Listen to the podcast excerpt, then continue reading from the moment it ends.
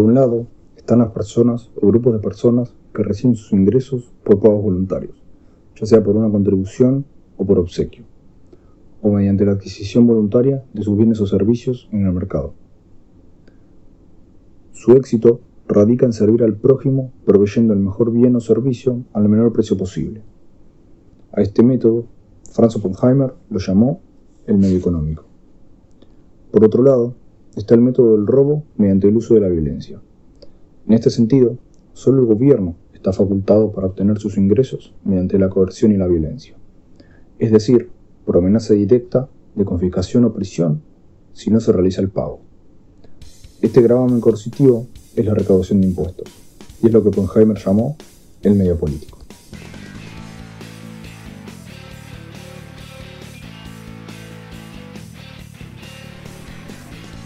Hola a todos, ¿cómo están?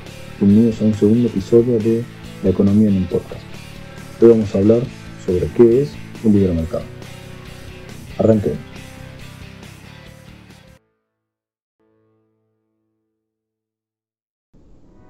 Libre mercado significa libertad para que todos dispongan de su propiedad, intercambien por otras o por dinero, o la empleen en aquellos términos, sean cual fueran, que consideren aceptables.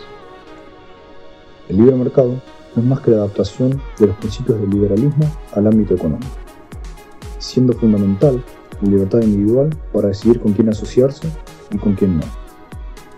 La libertad de acción para decidir qué tareas desempeñar cuáles no, es decir, elegir nuestra profesión. Y la libertad de intercambiar cualquier cosa que deseemos con los demás. Como consecuencia, el libre comercio es inseparable de la propiedad privada. Cuando los derechos de propiedad están protegidos, ello significa que se puede conservar y gozar en paz los frutos del trabajo propio. Si cualquiera pudiera apropiarse de los frutos del trabajo ajeno, no habría incentivos para producir. Toda producción, toda civilización descansa en el reconocimiento de los derechos de propiedad. Ahora bien, a su vez, la propiedad privada y los mercados libres son solo dos de los cinco pilares fundamentales del capitalismo, siendo los tres restantes la competencia, la división del trabajo y la cooperación social.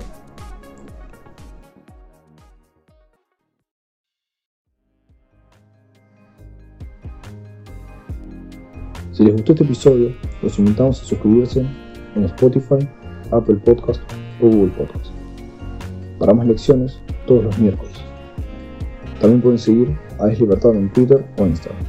Esperemos que les haya gustado y nos vemos la semana que viene.